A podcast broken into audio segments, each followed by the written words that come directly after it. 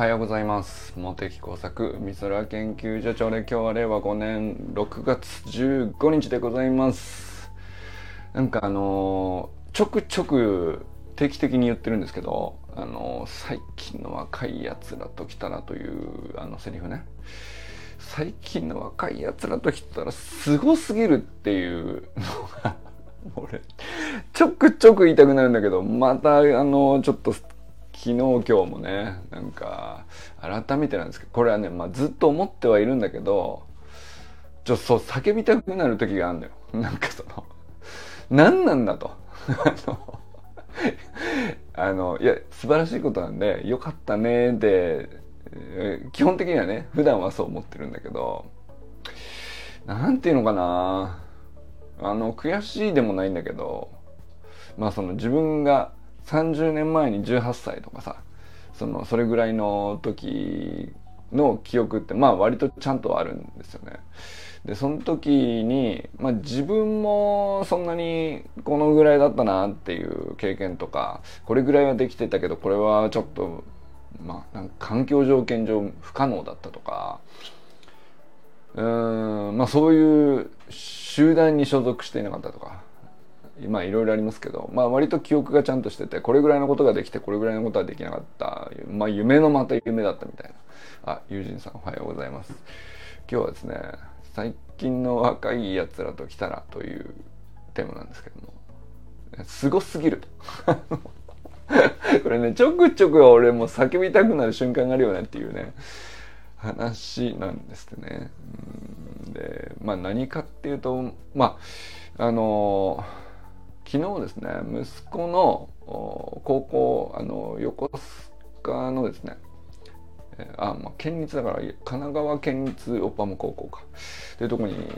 まあ、家のすぐ近くなんですけど、まあ、そこで体育祭やってて、えー、まあ1年生なんで初めての体育祭で。で、まあ、しかもコロナ系というか、まあ、そういうのでこううなんていうの父兄が参観するのも解禁されたみたいな多分雰囲気だったんでしょうね。でなんか見に来ていいって言うからあの行ったんですけどもまあなんていうかあの体育祭ってこんなもんだよなっていう記憶あるじゃないですか僕らも多分ね 高校の体育祭ってあのまあ小学校の運動会はこんなもの中学校っていうと、まあ、これぐらいのことはできるようになってくるよねと。で高校生ってかなりクリエイティブになってくるじゃないですか。半分その文化祭の要素も混じってくるっていうかまあパネルのレベルもパネルでこうなんかイラストとかデザインとかこう貼ったりね。なんかそういうのもかなりクリエイティブにこうレベルが上がるし、まあ、あと競技もさまあそののね。リレーとか徒競走とかそういうのだけじゃなくてそれ以外の催しいろいろありますよね。なんかあの、まあ、ダンスだったり応援合戦だったり、えーなんだろう。ちょっとく一工夫入ったやつ。一工夫が入った競技。あ何があったかな。あのまあ二人三脚みたいなやつね。えっ、ー、と昨日のオバマ効果三人四脚やってたんですけど。あのとかね。え、あとは、まあ、台風の目みたいなあの棒長い棒を4人で持って一緒に走ってこうコーナーを回る時に内側と外側でさ あの回転軸の近い方がちょっとだけ回って外側の人めっちゃ走らなきゃいけないっていうやつね。あれとかまあまああの割とシンプルな競技なんだけどちょこちょこその高校生ならではのクリエイティビティっていうか、まあ、その自由度に対してこう何をするかっていうところでねその高校の色が現れたりとかすると思うんですけどいやなんかおっぱま高校俺すっごい好きになりましたね。なんかね いやなんかあのー、まあ自分の子供が入ったんで多少の思い入れあるっていうぐらいでこう終わんのかなと思ってたんですけど体育祭見た時にあの、いやめちゃくちゃいい高校じゃねえかと。かんいやなんだろうなそれは何ていうかいい高校って言った時に、まあ、基本的にはその授業だとかカリキュラムだとか先生が素晴らしいとかそれももちろんそうなんですけど何て言うんだろうなうーんやっぱりその体育祭でそれをすごく感じるっていうのがあんだなと昨日思ったんですよね。何が良かったかな？あのちょっとねあの、まあ、応援合戦みたいなのがある時にこう、まあ、衣装があるじゃないですか。で僕の高校はなんかめちゃくちゃガチガチ硬派な高校だった まあもともと男子校だったのもあるんだけどそのまあなんていうの？硬派で迫力あってすごいねっていうノリを目指してたんでしょうねカラーとしてはね。それともなんかだいぶ違っててなんていうかねあのー、衣装がさちょっとヤンキー入ってんだよ。ヤンキーが入ってんだけどなんていうのかな品がいいんですよ。ヤンキーなんだけど品が良くてあのまあ清潔感があるっていうかでなんかまあ女の子可愛らしいし男の子はなんていうかうんかっこつけてるでもなくすがすがしいっていうかこれヤンキーのこう要素を取りながらそれを成立させるって相当だなと思ってなんか素晴らしいなと思ってでまあそこから始まりそのまあいろんな競技随所やっていくんですけどまあその度にねなんかノリがいいんですよとにかく。第まあなんだろうなビリから順位発表とかでやっていくじゃないですかビリから順位発表なんだけどビリのチームめちゃくちゃ明るくてでなんかその4位5位ぐらいの、まあ、中間のチームっていうかさあの上位じゃないチームもなんかそれぞれ個性のあるこう盛り上がり方をしてあの発表を喜ぶと。とにかくその体育祭の時間のうちのできる限りあの長い時間ねあの楽しい時間にしようっていう何て言うのかなあのみんなのこうコミットじゃないんですけどその誰か一人がこうすごいリーダーシップを取ってカリスマがいてみたいな感じじゃなくてすごくこうみんな一人一人ねなんか乗ってる感じっていうかうんすげえなと思って。うん、これはなんかなかなか成立しないんじゃないかなと思ったりしたよね。であとねあと俺が好きなのはそのちょいちょいだれるんですよ。あのなんていうか運営とかさまああのすごい裏方で一生懸命頑張ってるのもこう生徒たちが頑張ってるんですね。であんまりこう生徒生徒にの動きに対して先生方があんまり口出してる感じがないのが俺はすごく好きだなと思いましたね。でまあそんなもんだからあのちょこちょここう掛け違えたりとかあの手順入れ替わっちゃって失敗しちゃったりとかでまあそれでやり直したりとかっていうのもまあなんか当たり前に起きるしなんか間がこう割と空いちゃったりとかさするんですけどまあなんかそのこと自体をこうみんながすごく受け入れててあの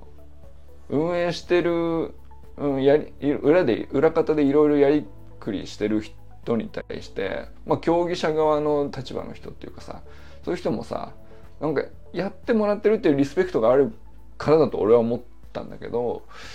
なんていうかそのうんまあ、間違えてこの順序でできちゃったやり直しとかっていうちょっと若干グダグダした感じの時間とかもあのちょいちょいあるんだけどそれをなんかねお互いね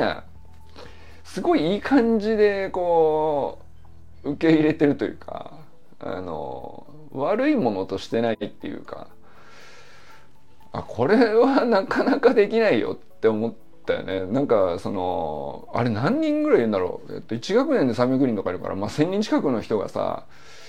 あのなかなかバカでかい校庭の中で、えー、でしかもこう何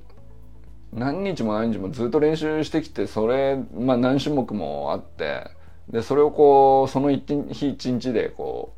う出すっていうね、まあ、そういうイベントじゃないですか。だからさあの場合によってはあの、うん、まあこれはカラーと言えるかもしれないけどものすごく一生懸命みんなやっているからピリピリとかするんですよ。一生懸命やればやるほどねその勝って負けて悔しいとかももちろんあるしうんあのなんていうのかなそのそのピリピリ感とかがまるでないんだよね。うんでとにかくすごく雰囲気が良かった。居心地が良かった。で、まあ、実際その出された出し物とかもまあもちろんレベルが高校生だからレベルが高いっていうのもあるのかもしれないけどすごくなんかいわゆる個性ってこれだなっていうさあの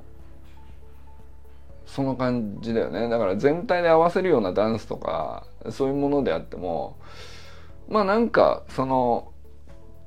ね完璧にね、えー、なんていうか揃いまくってることが美しくて正しくてそれだけを評価するみたいなそういう世界ももちろんね競技としてあるんだけどまあなんていうかちゃんとまとまっていつつ、うん、まあ多少はなんか誰かが失敗したりとかあのちょっとずれたりとかしたりしてもなんていうかあの応援できる空気ができてるっていうかさ引きずらないっていうかその失敗とかなんかちょこちょこ遅れたりとかなんかそういうのに対してみんなねなんか引きずってない感じがあるんですよ。でこれは多分その個々の人がこうそれぞれ意識してるっていうよりはその全体の集団としての何ていうのかなもうまさしくこれはね心理的安全性の高さだなと思ったんですけどいやなんか素晴らしかったんですよとにかく。あいい空間だなと思って。うん、おっぱま高校大好きになったよね。何の何のこうなんていうか思い入れとかを持つこともないだろうと思ってたんですけどいやすば生徒素晴らしいっていうか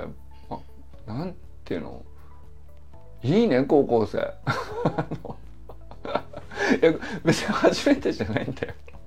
その体育祭的なやつね。こう他の高校のとか見たことは全然あるんだけどやっぱり改めて思いましたよね。なんかそのほぼ同じ競技だし同じ行事だし昔からやってることそんなに変わってないような気がするんだけどやっぱりでも何ていうか進化してんだなと思ったかな 俺はね。その自分の時に比べて今の今時の若いやつらはっていう言い方をあえてするとねいやもうはるかに大人やなと思ったよねなんていうか。そしてはるかにこうなんていうかやっぱり人類の進化を見たよね。あの同じ18歳でこんなことできるようになっているんだなとか。もう曲のチョイスもおしゃれだったしいやすごかった。素晴らしかったですねっていう話がしたかったんですけど、まあ、これ完全にね僕の個人的な話になってるんですけどこれたあの今朝ね今朝じゃないか昨日の投稿なのかな？阿部由紀香さんの投稿またあのあったんであのシェアしたんでよかったらね。そちらも皆さん読んでいただきたいんですけど。阿部由紀香さんとか見ててもやっぱり俺それ思うんだよね。あの直くんもそうなんだけど。あの全くこのなんていうか最近の若いやつらってなんてすごいんだっていう そのやめてくれよと そのその30年前の俺を置き去りにしてそのはるか先へ進化するスピードが速すぎてさちょ勘弁してくれよっていう感じになるんだよたまに。なんていうか定期的になるね。なんて言うんだろうな。あのまあ昨日のゆきかさんの投稿はまあその自分がコーチングとかいろいろその学んでる団体があるんだよねアウェアネスさんっていう。あれはなまあいろんな分野のこうプログラムを提供してるんでそれのうちのどれを受講されてるのかちょっと分かんないですけど、まあ、それでその、えーまあ、主催されてる方の団団体の代表さんなんですかねあの、まあ、その方の誕生日会っていう立て付けのイベントがあったんだけどまあ、その方はまあいかに素晴らしいかっていうことを書いているんですよね。でそれはまあそのその、まあ、素晴らしい人についてどう素晴らしいかを語るってさまあいろんな書き方あると思うんですけどうんそのその方の誕生日会で自分が言われるっていう立場の行事が催された時にあの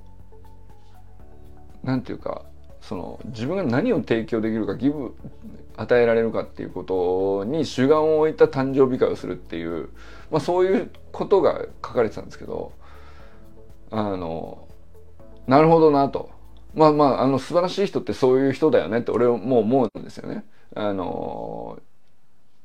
自分が祝われるような立場である時に逆に完全にその祝ってくれてる相手の相手に対して何ができるかをもう徹底的に突き詰めてるような人ってまあ成功するに決まってんじゃんっていうさ その代表たるものっていうかさあのやっぱりそうなるんだなっていうのをまあ改めて思いましたけど一方でねこれあのそういうイベントに参加してそういう代表がそういうこあの、まあ、生き方を示して振る舞いを見せてっていう時にそれをさあのまあどれだけ感じ取れるかっていうかそのそれって結構差が出ると思うんだよね やっぱりね。でこれはね何て言うのかなあの露骨に物をああげたり渡したりみたいなその受け取ったりみたいなことじゃなくて目に見えないものを与え合っている空間だと思うんだよね。そのあの祝い事っていうか、えー、まあだからそういうのをちゃんとなんていうの見るって言ってもさ見るにも3つぐらい感じがありますけどただ見るんじゃなくてやっぱりそのあの視力の死の方の見るね。とかあの観察の観の方の見るだと思うんですけどやっぱり本当にちゃんと見えてくるには結構ななんていうかあのそれまで学んだものの積み上げがないと見えてこないんだよね。でもそれがこうゆきかさんとかちゃんと見えてんだなって思うんですよねああいう発信とか見てるとさ。でそれとこうその話が来た裏でじゃあ自分は何ができるのかっていうのでまあ自分がさトレーニングパーソナルトレーナーとしてこう子供たちにあのかけっこ教えたり、まあ、いろんな運動を教えたりしてるわけなんですけど、まあ、じゃあこの子たちに何が自分はできるのかっていうことでこう最後まとまってるわけですけど、まあ、その投稿自体がさあのこんなこと書けねえよって思うわけ俺は。その なんていうか。20代の自分にねあの20年前の自分に問うとねいや書けねえこんなことっていう話がこうぎゅうぎゅうに詰まってるわけよ。まあ、まずその表現力も素晴らしいし感じ取れてる時点でもうレベルが違うんですよ。で感じ取れた上で言語化までできるのかよっていうそれ俺なんていうの？そんなことこういやできるようになりたかったけどそのずっとね問題意識っていうか課題というかあのそこに対する憧れみたいなのはあの多分当時からあったんだけどとてつもなく遠く感じてたよね。そんなことができるようになるなる自分にがこう想像できるまですげえ遠く距離を感じたんですけど、まあ、ゆきかさんはねもうなんていうかあの投稿のレベル高いよなやっぱりな。うんしてこうまあ、とにかくね、まあ、シンプルなメッセージとしてはこうやる前から諦めるなっていうことなんだけどもそれもさなんかその浅く捉えれば浅い話じゃん。だけどまあそうだよそりゃそうなんだよ勝つまでやめなければあの最終的にはねあの何百回負けようと最終的に勝ちゃいいんだからみたいなさそういう話ってさあのまあそりゃそうだよねと言いながら99%の人はできないっていうその話ってさやっぱりどれぐらいそのそれをさなんか体現している生き方をしてる人、まあ、そういうリーダーシップを発揮してる人たちのまあ、その姿を見た時にどれぐらい解像度高く自分の中にあこの人やっぱりこういうふうにそう考えてこういうふうに生きてるからこういうふうに人に与えてるから。まあだからそのあの諦めずに続けていればここに行けるっていうことに説得力が生まれるっていうかさ。あの言葉自体はとってもシンプルなことでまあ名言ですかって言われたら別にもう言い古されてるっちゃ言い古されてるんだけどでもその人が言ったら名言になるんだよねっていうね。そのなんていうの？まあ例えばさそのイチローが言ったから名言になるみたいな話ってあるじゃないですか。その割と言ってることシンプルであのまあそうだよねってことなんだけどその何もなしてない人が言うといやいやまだなしてから言えよってなっちゃうけどイチローが言ったら名言になるみたいなそのそれなるじゃん。でもそれってさ何て言うかその説得力の中身って何なんだろうってこう解像度が高くないと自分の何て言うのか現在地とそこに至るまでのこの先じゃあ次どうするかっていう話のところに分解して落とし込めないっていうかさまあ、大体そこでこう名言聞いたなで満足してしまうっていうかあのいい話聞いたから頑張ろうでこう一瞬こうモチベーションが上がるけどまあすぐ忘れるみたいなことを僕はね 繰り返しているんだけどやっぱりねゆかさんのこう言語化と分解能力っていうかその次どうするかに対してのあのアクションプランが多分ねこう頭の中で展開されてると思うんだけどそれがねすごくよく出てるんじゃないかなと思うんですよね。すげえことなんですよ多分ね。あの俺は少なくともすげえと思うんですね。あのとてもじゃないけどそんなことねって思うんだよ。あのいやすげえな今時の若いやつらはって思うそのセリフぴったりそのままあの当てはまる事象ねあの昨日のオッパマ高校の体育祭とあのゆうきかさんの投稿にちょっとね 改めて思ったりしたよねっていう話でございます。安倍ゆきかさんおはようございます。小山愛さんおはようございます。佐藤直君おはようございます。まあなおあそうそう直君もさ、まあ、いわゆる今時の若いやつらとんでもねえなっていうその案件の一人なんですけども。まあ案件って言ったらあれですけど。あのまあ直君ともねあのちょっと近々またオフ会やりましょうかっていう話をしているのであの、まあ、ちょっとあのお誘いいただいているところであのまたなんかこのサロンでどんなことを共有するのがいいのかちょっとまだ分かんないけどあのまた後ほどっていう感じですね。えー、とその順番でいきます山田裕二さんおはようございます。今朝もねあの掃除しながら片足スクワットで聞いていただいてると思うんですが はい。はいどうぞ。はいえー、片足スクワットもいいんですけどあの俺ユジンさんのデイリートラッキングがだいをただただただ見るのが好きだっていう話を昨日したんですけどあの最近ちょこちょこねその日ハムの結果以外にあこれいいなと思ってるやつがあるんですよ。それがねあのこの時間はだらっとしてますっていう。毎日じゃないんだけどたまに帰ってるじゃないですか。あのこの時間これしながらなんかダラダラしてますっていうのをわざわざデイリートラッキングに書いててあれめちゃくちゃいいなって思ってます。ね何なんでしょうね。何がいいのかはちょっとよくわかんないんだけどわざわざ書かなくたっていいことじゃないですか。デイリートラッキングってその日したことを書くだからまあそのよくあるのは気象と、うん、まああとは食事かあとはまあ仕事としてはこう勤務としてはまあこんな作業をしているとかそれが書きやすいよね。あとはまあそうだな友人さんのこう結構特徴的なのはご家族と何したっていう話がちょこちょこ入ってくるところですかね。で日ハムの結果っていうね。あの機能赤敗っていう。そして万波選手のねあの個人個人成績の情報に関してここで知るっていうまあ、まあ、このこれだけでももうだいぶね個性的なんだけど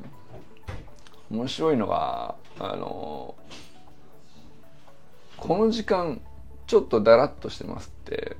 最近何度かですよね多分ね。ずっと最初からですか？ちょこちょこ書いてるじゃないですか。あれ俺すごいいいなと思って。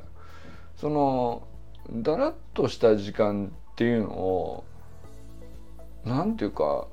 まあそれをメタ認知してるってことだと思うんですけどあれなんか大事な気がするんですよね。で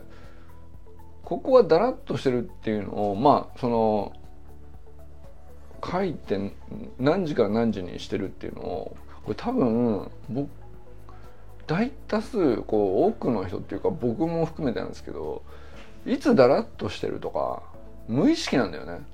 だから意外に長かったりするんだと思うその無意識だもんだからそのあ気づいたら時間経っちゃってたなってなるんだと思うんだよね。だけどそのデイリートラッキングに書き始めるとまあ一回自分の外に出されるからまあ意識できるよね。でそうなった時になんかじゃあ逆に言うとそのだらっとしている時間以外のところは割と意識的に自分のやりたいことに取り組んでたりとかしてるっていうのがこうコントラストがつくっていうかさ。あそう昼寝はとそうそうまあ昼寝とかはさうんとまあ急必要な休息としてこうなんていうかまあ書くのが分かる文脈として分かるっていうかさまあありだよねって思うんですよね。あのデリートラッキングを作る時も書きやすいっていうかあのあえて意図的にこうしてるんですよっていう、うん、でそれはあえてパフォーマンス高めるためにやってることじゃないですか。なんだったらね。でだらだらは気にしたことなかったですよねいやそそうなんだよでもそこはあのなんていうかあっちゃいけないもんじゃないのになんとなくこうデイリートラッキングみたいなものに書こうとあんまり思わないと思うんだよね。だもんだからあのなかなか結果的にはメタ認知されにくくて気づいたらどれぐらいダラダラしてるのかわからないまままあまあの時間もダラダラしてたりとか俺はするんだよね。でまあそれがそのしちゃいけないってわけじゃないんだけどあのもう少しこうなんていうか例えばあの逆にそのあもうちょっと時間あったらなって思う時に、えー、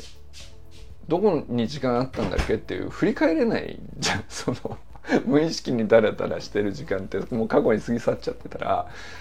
あここにあったかこれ使えばいいんだっていう、うん、余地を後で振り返るっていうかなるほどじゃあ次こうしようっていうきっかけとしてはすげえなんかいい記録だなと思ったりしましたよね。うん、いやなんかねたかがデイリートラッキングなんですけどすごく学びありますよね。そしてなんかあの日々ねほぼコピペといえばコピペなのかもしれないけどまあそんなに習慣変わるもんじゃないから大体同じことをしているのかもしれないけどでも高とデイリートラッキングとはいえされどってやつでちょっとずつなんか進化を感じるというかあまあ僕が気にしてなかったことがだんだんこれ実は意味あるんじゃないかとかって気づけてるっていうことかもしれないけどどっちにしてもねなんかすごいいいね。そ の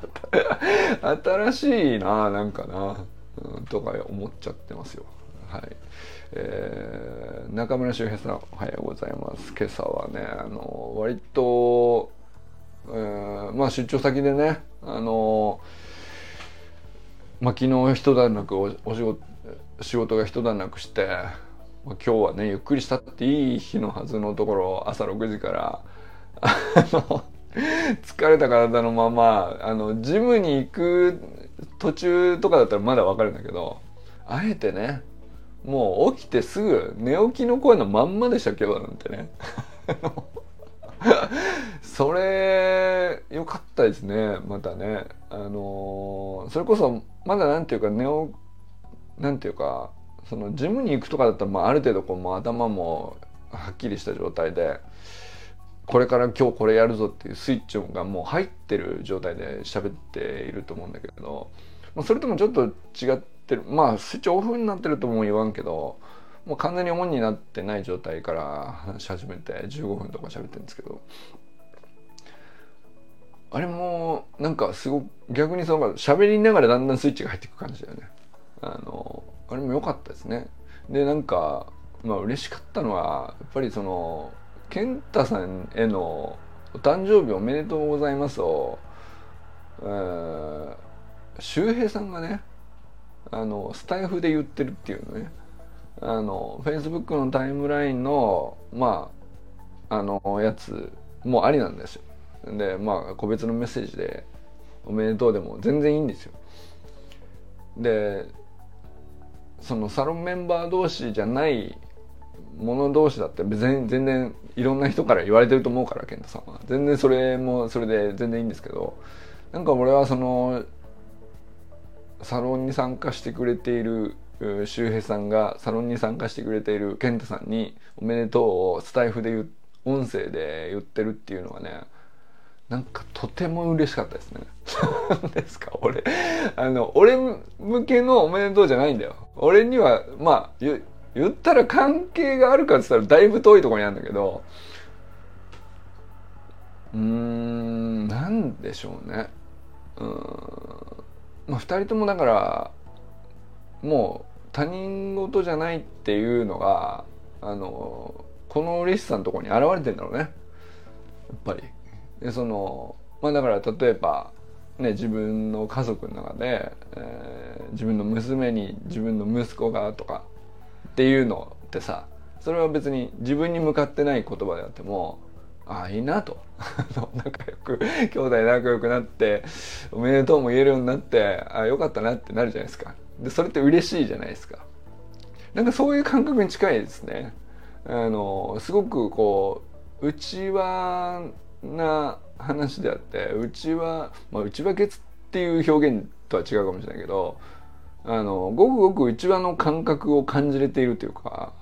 あの周平さんが健太さんに「おめでとう」って言ったことがあのなんで俺が嬉しいのかなっていうとなんか文脈なくないですか？だけど非常に嬉しかったんだよ。あの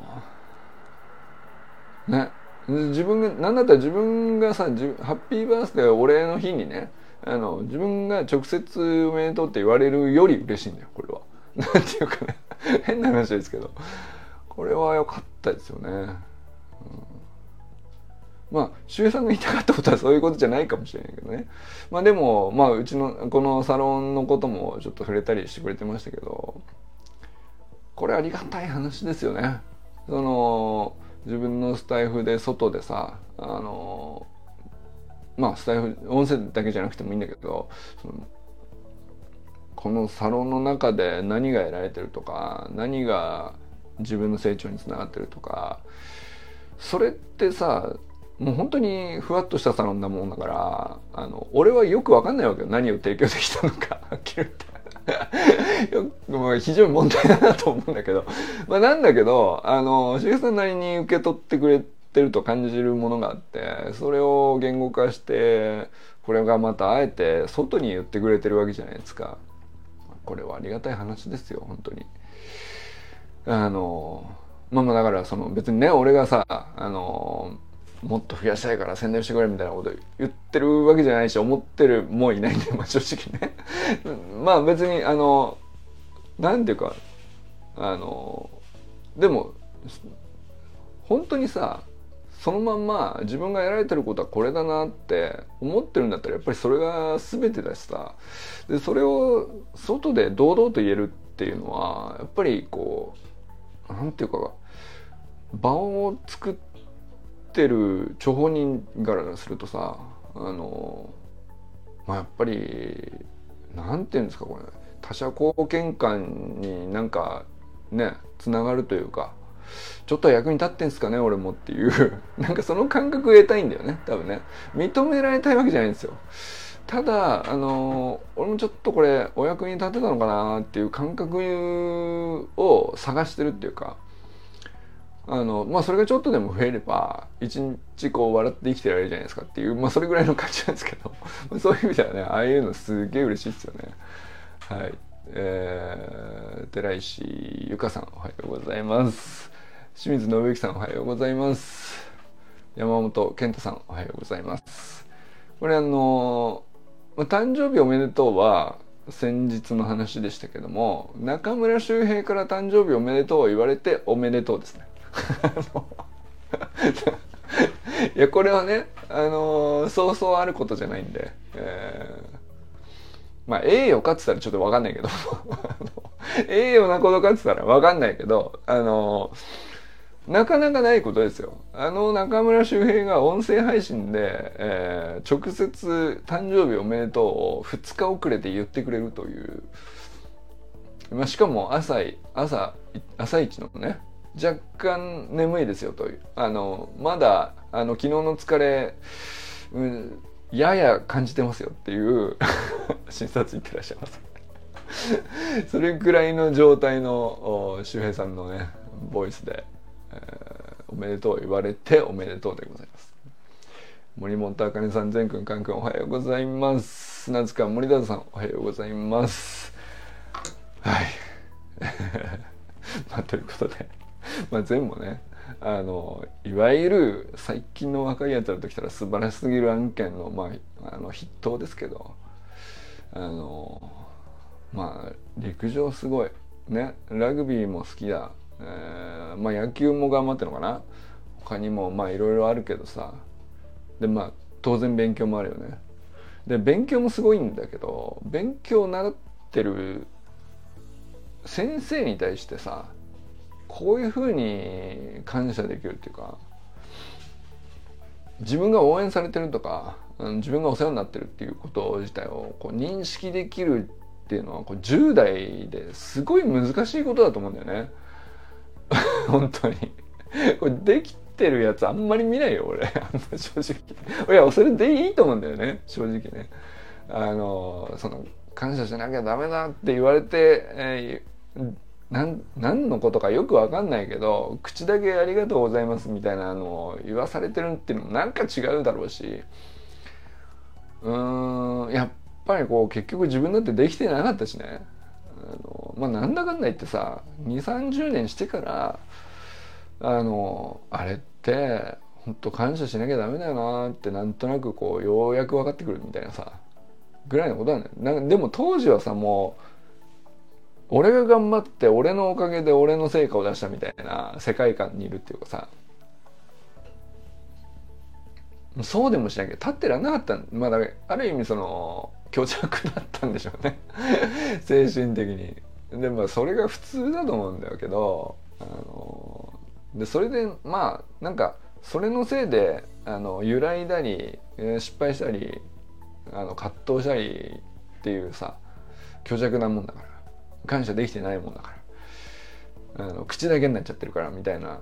あのまあそれでぶつかることもなんか結局うんまあ味が出てくるっていうか2 3 0年経つと熟成されて それでもいいんだけどさもう全部はさあの一通り通り越しちゃってあの2 3 0年先にもう行ってんだよな。あの自分のね何を喋ってもいいスタイフの音声でやっぱりなんか勉強教えてくれてるとか陸上でお世話になってるとかまして自分のお母さんにとか公に向けて感謝を口にできるみたいなさあ自分は応援されてるんだとかそんなことをねちゃんと認識できるってとんでもねえなと思うよね。はい、ということでね私も47にして遅まきながらですけどもそんな風になりたいですよという朝でございます。ということで皆さんは今日はどなたと笑いますでしょうか？今日も良き一日をお過ごしください。じゃあね友人さんありがとうございました。